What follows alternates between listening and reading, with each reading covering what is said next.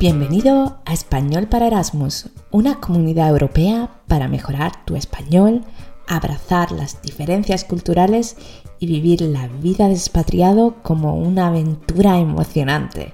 Soy Julia, tu profe de español online, expatriada por excelencia y te ayudaré a resolver tus problemas de lengua española y choque cultural con una gran dosis de energía y buen humor. Tuve que convencerme de no ser un ser abusador. Hola, hola, hola. Hoy te voy a sacar de dudas sobre el DELE, el examen oficial de lengua española, que es un papelito estupendo que sirve para muchas cosas, para certificar tu nivel, conseguir créditos en la universidad, para conseguir la nacionalidad española, ah, para tu currículum y a veces para motivarte, para seguir aprendiendo, ¿no? Tener un objetivo. No te confundas, ¿eh? Como profe de español y como persona que tiene muchos certificados, sé que em, ese papel no es un reflejo total de lo que sabes o no sabes hacer con tu español, pero es necesario. Es un papel necesario si quieres trabajar en España, si quieres apuntarte a una posición, eh, si quieres demostrar que tu nivel de español es tal y tal. Para facilitarte este trámite y para darte algunos trucos para pasar el examen del DELE, hoy te traigo una entrevista con uno de mis mentores del mundo digital, Sergio Delgado, un experto podcaster y examinador del DELE y además es un hombre sin pelos en la lengua, que quiere decir que va directo al grano y que te va a explicar exactamente para qué sirve el DELE y qué hacer si quieres aprobar el examen, en qué te tienes que fijar antes, durante y después. Espero que te guste la entrevista y vamos allá. Buenos días, Sergio. Buenos días, Julia. Eh, ya sabes, te he dicho fuera de micrófono que estoy un poco resfriado la nariz, eh, pero bueno, vamos a intentar no sonar muy, muy nasal. No, seguro que los alumnos te van a entender perfectamente. Muy bien. Bueno, pues eh, Sergio, cuéntanos un poco, un poco más de ti, quién eres y mm, cuál es tu experiencia y por qué das el DL.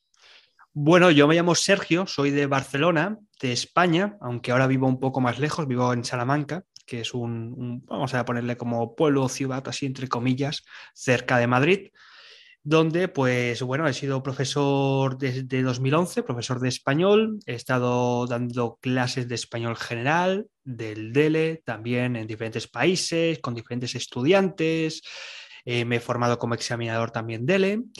Y desde hace unos años, desde 2017, pues bueno, ya dejé el mundo presencial de las academias, de las escuelas y me dedico pues a dar clases de español por mi cuenta.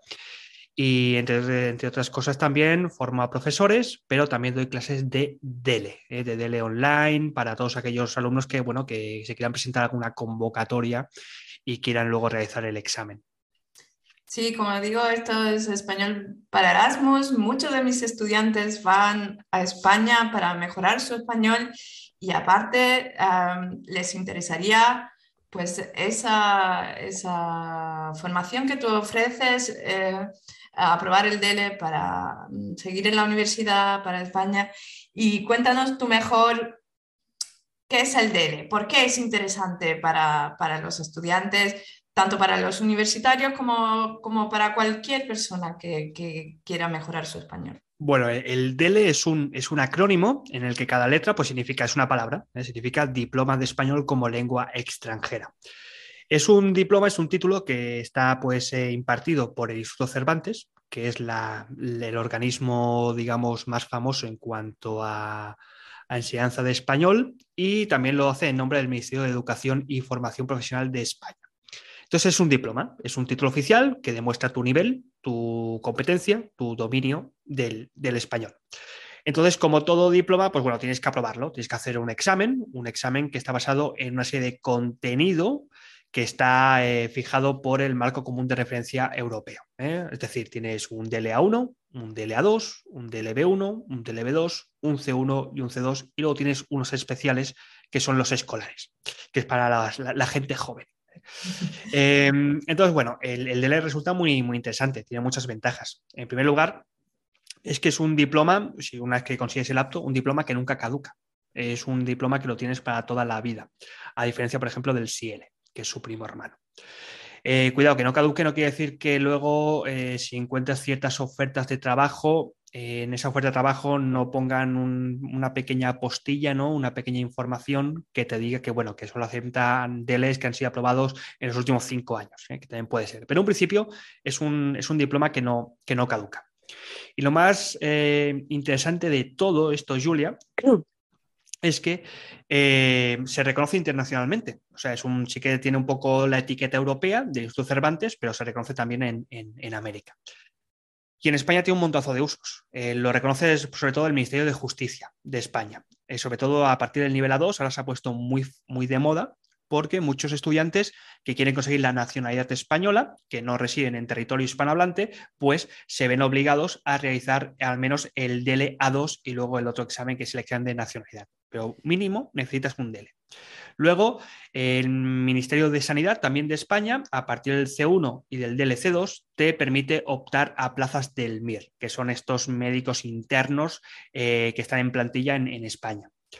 Luego también te permite la homologación de estudios, es decir, a partir si tú has hecho el DLC2 y has hecho estudios en otro país, pues luego no tienes que realizar ninguna prueba especial para eh, demostrar tu, competencia en el español. Con el DLC2 ya se homologa automáticamente ese título universitario conseguido en otra universidad. Claro, eso, eso para mis estudiantes es bastante interesante porque algunos se quieren quedar en España, hacer un máster, por ejemplo, y entonces necesitarían un DLC2, ¿no? Si, tienen un estudio universitario y quieren homologarlo dentro del sistema educativo español, sí, un DLC2, y te quitas posibles trabas, inconvenientes en cuanto, oye, me tienes que demostrar que hablas español. Con DLC2 ya te, te quitas el, el problema. Y luego también, si alguno de tus estudiantes quiere en un futuro trabajar en España y le interesa ser esto que se llama funcionario, es decir, trabajar para la Administración General del Estado y los organismos públicos, pues que sepáis que el DELE también te sirve pues, para demostrar esta competencia del español. Y si alguien se quiere ir a Francia, por aquello de irse a Francia, que sepáis que también que el Ministerio de Educación francés también lo reconoce, el DELE. También lo reconoce. Sí, sí, a mí me pasó que, mm, estuve trabajando en Francia y, me pedía, sí, tienes que tener DELE y, el CAP. Y yo, ¿DELE mm. por qué? Soy española.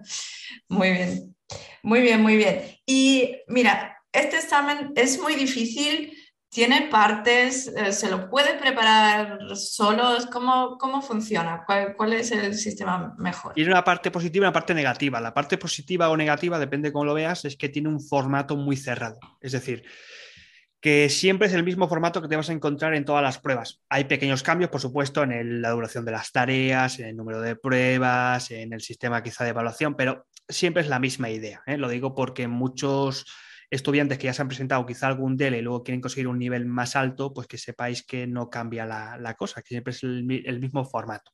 Entonces, con formato cerrado, con estructura cerrada, me refiero a que cada examen DELE tiene un tiempo específico para cada tarea, tiene un número de pruebas específicas, un número de tareas específicas, un sistema de evaluación específico. Y por supuesto, cuanto más nivel quieras presentarte, pues más largo es el examen y más complejos son los temas. Es decir, más tiempo vas a necesitar para leer los textos, porque sean textos más largos, más, más palabras vas a tener que escribir, más tiempo vas a tener que estar produciendo oralmente.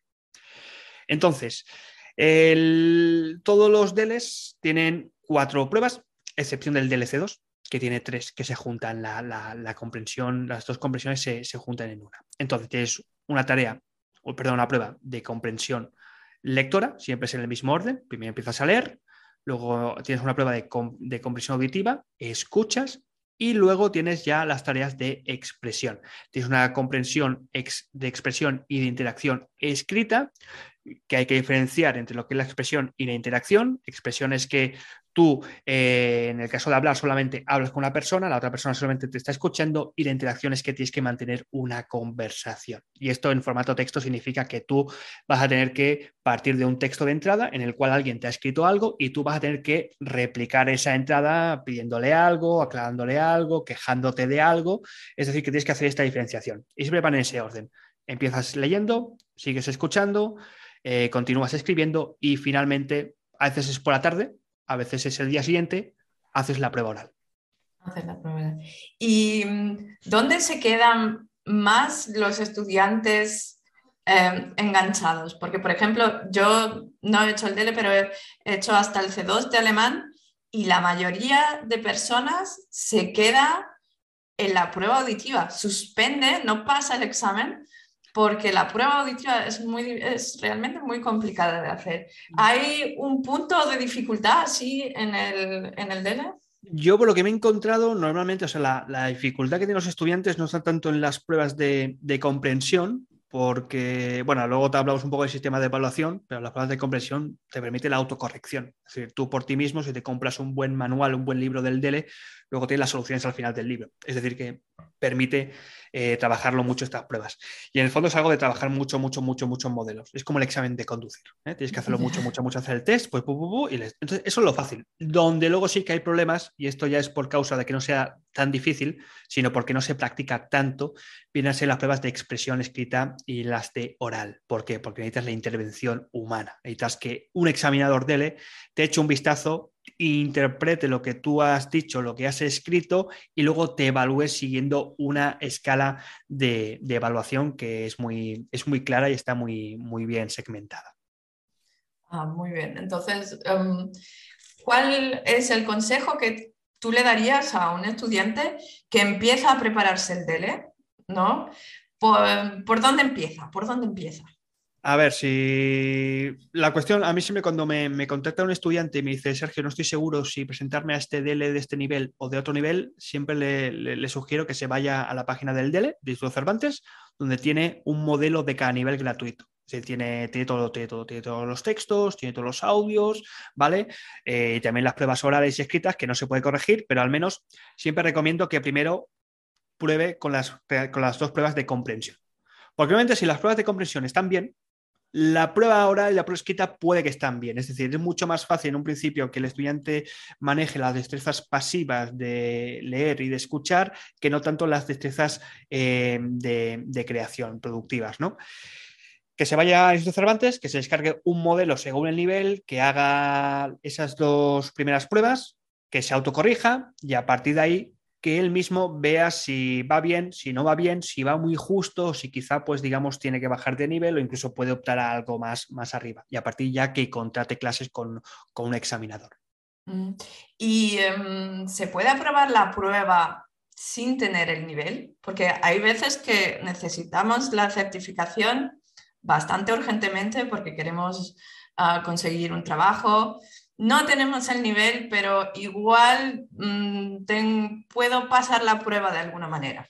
Hmm, a ver, lo que, lo que intenta hacer el DELE, digo intenta porque no siempre es bastante difícil lograrlo, es intentar evaluarte en un solo día todas las competencias que tendría que tener un usuario de ese nivel de esa lengua. Claro, esto es prácticamente imposible. Si echas un vistazo al, plan curricular del Cervantes, por ejemplo, y ves todas las competencias que tendría que reunir un hablante de nivel C1, te das cuenta de que evaluarlas en un único examen es muy difícil. Entonces, a mí cuando me contacta un estudiante, yo ya parto de la idea de que él ya tiene el nivel. Y lo que yo hago en mis clases es em, canalizar o mover ese nivel a un formato muy específico de un examen. Es decir, lo que yo hago es prepararles para el examen, pero tú el nivel previo ya lo tienes. Claro, ¿esto quiere decir que tiene el nivel antes o no tiene el nivel antes? Hombre, muchas veces tiene vacíos importantes en lo que tendría que ser las competencias de ese nivel. Pero eso no quiere decir que el DELE eh, no lo pueda probar. El DELE son cuatro destrezas. Igual eh, comete, no sé, muchos errores de ortografía, por ejemplo, a la de escribir, pero tiene un vocabulario muy rico. O quizá, no sé, eh, por el contrario, igual también comete muchas pausas en la fluidez durante el examen oral, pero luego tiene una precisión de vocabulario que es, wow, Dios mío, qué bien lo haces, ¿no? Y eso siempre tienes que, equilibrarlo en un examen. Eso lo ve bastante bien también el examinador, supongo. Claro, ¿Sabes qué? Mm. Claro. Muy bien, muy bien. Y, y, bueno, cuando tienes tu examen DELE aprobado, ¿no? ¿Qué haces con él? ¿Qué, qué- qué- cuál es el uso que le dan tus estudiantes de DELE? ¿Cuál- ¿Qué tienes más? ¿Estás como especializado en algún tipo o es muy variado? ¿Qué hacen mis estudiantes con el diploma una vez que consiguen el apto? Pues, Sí. eh, a ver, normalmente cuando yo siempre les digo que para qué quieren el DELE, ¿no? Y la mayoría de casos es, ah, mira, últimamente esta convocatoria, curiosamente, tenía muchos DLs C2, que nunca había tenido DL C2. O sea, sí que había tenido, pero muy poquitos, pero esta vez se me han colgado como cuatro o cinco. Claro, ¿para qué quiere un estudiante un DLC2? O sea, en verdad un DLC2 es una especialización dentro del español, es decir, es cuando tú vas a usar el español como objeto profesional, ya seas profesor, ya seas traductor, y claro, esta gente lo quiere precisamente para eso, es gente lo tiene muy marcado. También te encuentras a otras personas que no lo quieren tanto para fines profesionales, sino que lo quiere para demostrar o para constatar de que ha estado muchos años estudiando español y que, oye, quiere un premio, o sea, quiere que haya un papel, un diploma que diga, oye, mira, aquí me he pasado tantos años estudiando y ahora tengo un C1, por ejemplo. Y luego, dime, dime. Nada, es- eso sería, por ejemplo, muchos de mis estudiantes viven en España y hablan español, pero se hacen una prueba solo para en ese momento decir, bueno, ¿dónde estoy?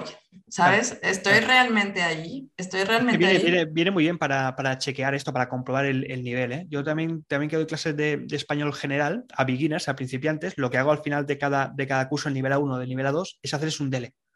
Porque es como, el estudiante lo ve como, lo constata, aunque como te he dicho, es imposible que puedas evaluar todas las competencias que tiene el usuario, pero es una forma más o menos oficial, ah, siguiendo un contenido, digamos, de un organismo internacional que está pues bien contratado, que está pues, digamos, verificado y que tiene una calidad, por supuesto, pues para decirle al estudiante, oye, mira, ya tienes un nivel tal, A2, ya puedes continuar más adelante. Y muchas veces cuando cambian de profesor, y van, por ejemplo, a otro de nivel B1, porque yo ya lo hago B1, pues se van con un DLA2 y con eso ya les estás diciendo, oye, mira, que ya, ya tengo el nivel A2, vamos a continuar ahora. Muy bien, muy bien. ¿Y hay vida después de, de- del DELE? O sea, ¿tú qué le aconsejas? Ya tengo el DELE, ¿no? Lo he hecho, pero ¿eso me garantiza que yo vaya a conseguir, que, que yo siga con mis competencias o ya me puedo olvidar del español? ¿Qué hago después? Hombre, tienes, que siempre que mantenerlo activo. El, español es una lengua. La lengua, si no la desactiva, se te acaba oxidando y acaban pasando estos vacíos de repente y se me ha olvidado esta palabra o cómo se decía esto y tal, ¿no?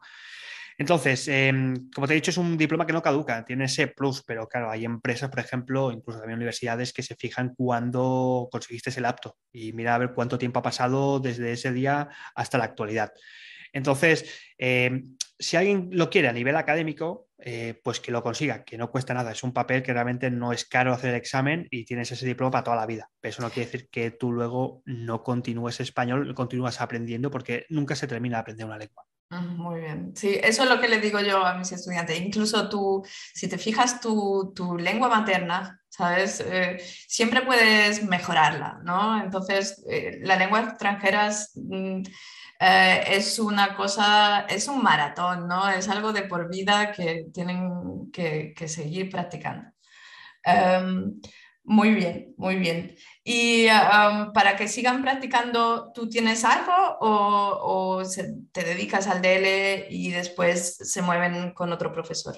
Mi, mi propuesta de valor siempre lo que hago es, eh, lo que yo digo es que en menos de cinco clases tú vas a conseguir un DELE. Entonces, para que yo pueda hacer esto, lo que hago es prepararlos intensamente durante el examen. Yo hay épocas del año en las que no preparo examen, por ejemplo ahora porque ya no hay DELES, ya no hay convocatorias, creo que es febrero o marzo de 2022 cuando empiezan a aparecer. Entonces, lo que hago es prepararlos intensamente para el examen. Primero, los evalúo, es decir, primero hacemos una prueba previa para ver que tengas posibilidades de aprobar el examen. Soy muy conservador yo a la hora de preparar a mis alumnos, es decir, el sistema de evaluación del DELE es apto, no apto. Es decir, no consigues un sobresaliente, un excelente, un notable, no existen más rangos de puntuación. Ah, vale. No hay puntos. Entonces, yo lo que voy a conseguir siempre es el apto. Me da igual si consigues 60 puntos que 99. Se hace sobre 100 el DELE, ¿no? Eh, ¿Por qué? Porque lo que a mí me interesa es que tú consigas el examen. Entonces, yo lo que te hago es preparar intensamente durante cinco clases máximo, que es lo máximo que yo vendo. Si necesitas más de cinco clases es que tenemos un problema, para que tú luego, cuando llegue el día del examen, tú lo consigas aprobar. Es simplemente, eso es lo único que hago yo con mis estudiantes, que te consigues el puñetero examen, el Claro. diploma y que puedas conseguirlo. Muy bien, muy bien.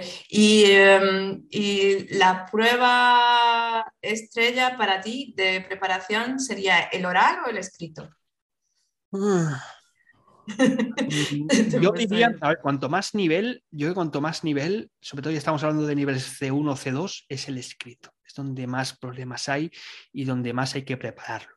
Fíjate, Julia, que el escrito eh, en, la, evaluación de estos niveles te, bajas, te basas en cuatro, hay dos escalas, tienes la holística y la analítica. La holística es el 40 y la analítica es el 60. Y dentro de la analítica hay cuatro apartados, que es adecuación de texto, es decir, que lo que tú escribas siga una tipología textual que se te pide, que si es una carta sea una carta de recomendación, si una carta es una queja, una queja, si es un formulario, un formulario, que mm, respetes el registro, eh, que, respi- que respetes el estilo, que cumpla los objetivos comunicativos y fíjate que esto que parece muy obvio, esto hay que trabajarlo, porque pocos estudiantes en su lengua materna eh, preparan este tipo de textos en su lengua materna, más allá quizá de un email. Eh, claro, cuando dices a un texto, mira, vamos a preparar, tenemos que preparar aquí un texto expositivo o tenemos que hacer un, un informe a partir de unos gráficos, esto requiere trabajo, hay que practicar. Claro. Afortunadamente ese es el punto fácil, es decir, practicar esto de la adecuación es sencillo, es algo que se puede practicar. Los problemas vienen en los otros apartados, vienen en la corrección, que sí comete muchos errores gramaticales, esto es muy difícil de, de- de solucionarlo en cinco clases, es algo que ya viene de lejos y que llevas arrastrando, y especialmente también lo que es el alcance, que es el vocabulario. Imprecisiones semánticas, eh, interferencias de tu lengua nativa, eh, circunloquios porque no es capaz de expresar bien la idea, falta de naturalidad a la hora de expresar. Esas son cosas que son muy difíciles de, de- de preparar. ¿no? Y claro, cuando un alumno veo que ya tiene serios problemas en esto desde el primer texto, no le puedo dar garantías de que vaya a mejorarlo al, en el último. Entonces, intentamos siempre equilibrar de nuevo la balanza, decir, venga, necesitamos un 60, 60 puntitos para el examen, eres muy vamos a practicar primero esto de la adecuación, esto de la coherencia, de cómo podemos conectar las ideas, que es más fácil de mejorar, y vamos a basarnos en esto para hacer, pues, digamos, un equilibrio de, de puntos y que consigas el examen. Muy bien, muy bien. Perfecto. ¿Y cuánto cuesta el DELE, más o menos? ¿Tienes una idea de precios o Depende- es, depende del país. Depende del país. Es mucho más fácil hacerlo en Bosnia, por ejemplo, donde, donde estuve, que hacerlo en Londres, por ejemplo. Eso depende. Eh, no sé. Eh, si es una cuestión económica, igual te sale más rentable hacerte un viaje hasta allí Sí. el examen. Pero bueno, No, no es una, no es algo que podamos hablar. Bueno, eh, y, y tus clases, Mm, ya vamos a, ponernos en materia porque el tema económico, eh, con cinco clases tú garantizas el examen y más o menos qué precios tienes. Yo las clases individuales, que es clases de modelo completo, las vendo a 35 euros. ¿eh? Es un, lo que hacemos es hacer todo el examen con las cuatro pruebas eh, y esto se hace mediante un pago que te da acceso a una plataforma. En esa plataforma el estudiante lo que va a encontrar es instrucciones, instrucciones actualizadas, porque hay que tener un poco cuidado, Julia, porque el, el DL evoluciona. Claro, claro. Eh, se van haciendo como diferentes eh, modelos de DL con diferentes instrucciones, con diferentes tiempos de preparación, y entonces hay que tener cuidado de que todo esté bien actualizado. Entonces yo lo que hago en esta plataforma es actualizarlo. Muchas veces igual utilizamos material de manuales DL que son antiguos, pero yo digo, cuidado porque esto que te pone aquí, estos cinco minutos, no son cinco minutos, ahora son seis, y ten cuidado porque igual si tienes que hablar de cuatro propuestas, ya no son cuatro propuestas, que son cinco. Entonces, todas estas instrucciones yo siempre las detallo en la plataforma. Y dentro de la misma plataforma encuentra el material en los PDFs, encuentra los audios, encuentra las soluciones y con las tareas que son ya de expresión las trabajo de forma diferente. Le doy el PDF con las instrucciones de la expresión y él o ella a cambio lo que hace y lo que le pido es que me escriba un Google Docs eh, con dos, tres días de antelación a la clase que ha reservado para que yo pueda corregirlo. Esto es un podcast y no se va a poder ver, pero eh, si alguien ve lo que es un Google Docs, va a ver que está lleno de colores. Me gustan los colores. Entonces, cada color es uno de estos cuatro apartados de la escala de evaluación. Te miro lo que es la coherencia, te miro lo que es la adecuación, te miro lo que es la, la corrección y te miro lo que es el alcance. Y cada uno tiene un color. Y no solamente te indico cosas que me suenan mal o que podrían estar mejor, sino que te doy ciertas alternativas para que tú, clase tras clase, puedas ir mejorando en el uso de conectores, en el uso, digamos, de la, de la precisión semántica, etcétera. Y ya luego, pues con la prueba oral, lo que hago simplemente es que aquellas tareas que son tareas de preparación para la prueba oral, que siempre es la primera o la segunda, depende, pues bueno, decirle que, mira, tienes 20 minutos, te cronometras, ten cuidado con esto, antes de la clase te dedicas estos 20 minutos a prepararlo y ya durante la clase lo que hacemos es realizar este examen. Entonces, este examen lo hacemos a, través de Zoom y lo que hago es grabar a mis estudiantes. Yo les grabo, tal como estamos haciendo ahora también con Zoom, pues yo les grabo. Entonces los grabo porque eh, ellos muchas veces no son conscientes de cómo lo han hecho. Eh, no solamente se llevan el feedback, porque yo al final doy el feedback, te digo que, te ha ido bien, cuál ha sido la banda del 0 al 3, ¿no? que es el, punto, el puntuaje que usamos en el DELE, sino para que él mismo se escuche cómo lo ha hecho y sea consciente de dónde ha metido la pata o dónde han estado los problemas. Y luego, si me dejan, si me dejan, cojo este audio y lo subo a mi podcast, si me lo permiten. Entonces, entro, si alguien quiere escuchar en pruebas del DELE, que tengo que subir, tengo unas cuantas, para ir subiendo poco a poco, pues va, a poder escuchar alumnos míos en clase haciendo una prueba oral, con el feedback correspondiente, claro. Ah, eso es muy útil, eso es muy útil para tener una idea, bueno, ah, mm, Mm, ¿Qué tengo que hacer? ¿Cómo lo tengo que hacer? Ah, mira qué, frase más guay, ¿no? A, veces podemos copiar frases de, nuestros compañeros, muy bien. ¿Y dónde tienes el podcast? ¿Dónde pueden escuchar los estudiantes el podcast? Eh, se puede, bueno, está en todas las plataformas, no sé cuál, no sé cuál usarán, pero bueno, Spotify, Apple Podcast, todas estas están. Si encuentran, se llama A Prueba el Dele. A prueba, el, DELE, Que también es donde pueden encontrar mis clases online, que está ahí todo junto. Lo único problema es que si van a mi página web, primero eh, les regalo un librito, que está muy bien, que son 39 consejos para aprobar el DELE. Son 39 consejos de un examinador DEL. Es un ebook gratuito que te lo puedes llevar. Lo que pasa que antes me vas a tener que dar el email. Una vez me das el email, te envío el ebook, te envío los podcasts, te envío todos los episodios que hemos publicado para, para que los leas, porque también los escribo para que queden mejor en un texto. Muy bien, muy bien, muy completo, muy completo. Realmente si, los estudiantes quieren eh, sacarse el DELE, eh, una eh, preparación y después la clase con un examinador del DELE que se conoce el examen de PAPA. Muy bien, Sergio. Y que ha sido también examinador jefe, que eso tampoco está mal. Tengo muchas, oh. muchas anécdotas de, cómo los estudiantes llegan tan nerviosos al examen, que hacen cosas tan raras y que son cosas que, Dios mío, ¿no? Que ves a una página, ves que está la página, página numerada abajo, página 3, y empiezan por la página 3 y luego continúan por la página 2. Y claro, esto un examinador dices, Dios mío, jefe, tienes que llamar al Cervantes, oye, mira, que tal estudiante se ha equivocado a la hora de corregirlo, empezar por la página 3, luego continuar por la 1 y todo esto. Son anécdotas muy graciosas que también comenta algunas en el podcast. Ah, muy bien. Y, es verdad que la gente se... Yo también he hecho pruebas de orales y me he puesto súper, súper nerviosa porque a veces, ¿cuántos examinadores hay? ¿Hay uno o dos cuando va a hacer la prueba? Eh, ¿Qué prueba? ¿La oral? La oral, por ejemplo. La oral, hay dos, sí. La dos eh, está con el que hablas, que es el que hace la, holística, luego tienes el que está invisible, que no es invisible, pero está, no, tienes que hablar con él, que es el que hace la, la analítica. Sí, y otras cosas raras que hacen tus alumnos en la prueba del TV. Más cosas raras, em, cuando tú haces el DEL empiezas, tienes un resguardo. Es decir, tú tienes que llevar, eh, llevas el resguardo eh, conforme tú has pagado y luego como eh, el papel que te dice que oficialmente tú puedes hacer el examen.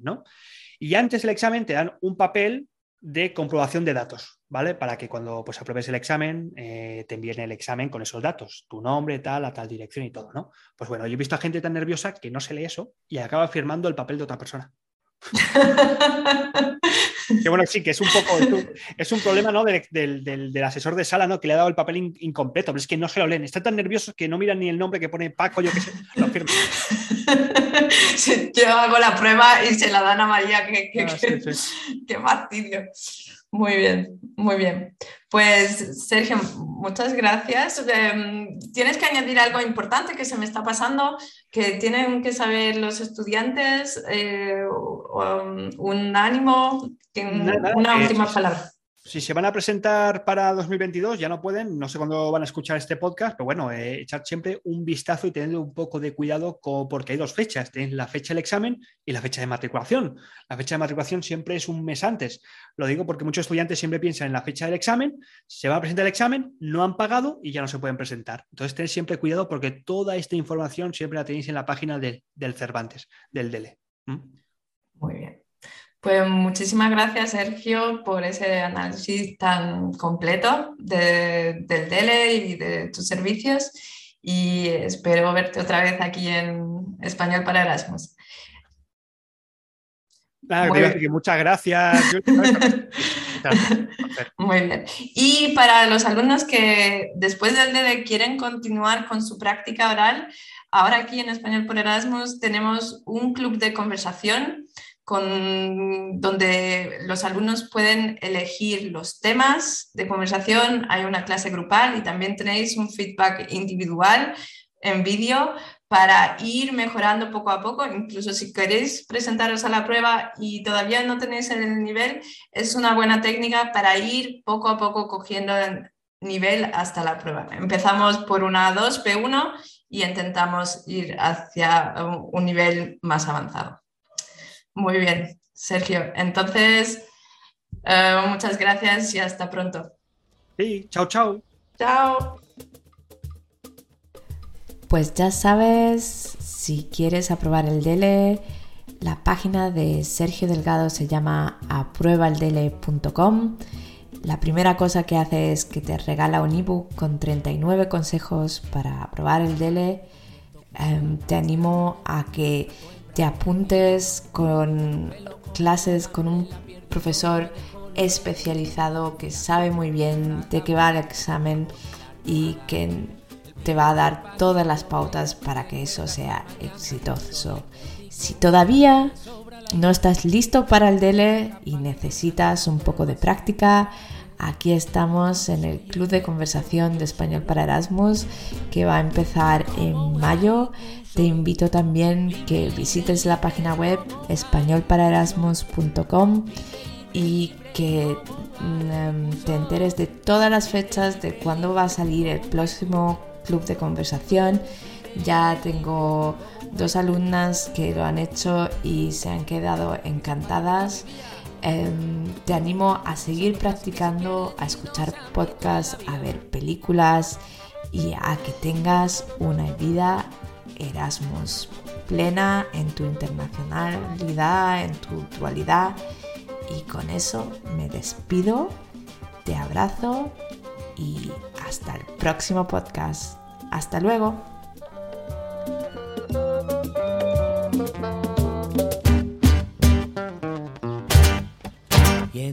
Bolsa con pila llevo toda mi suerte invertida.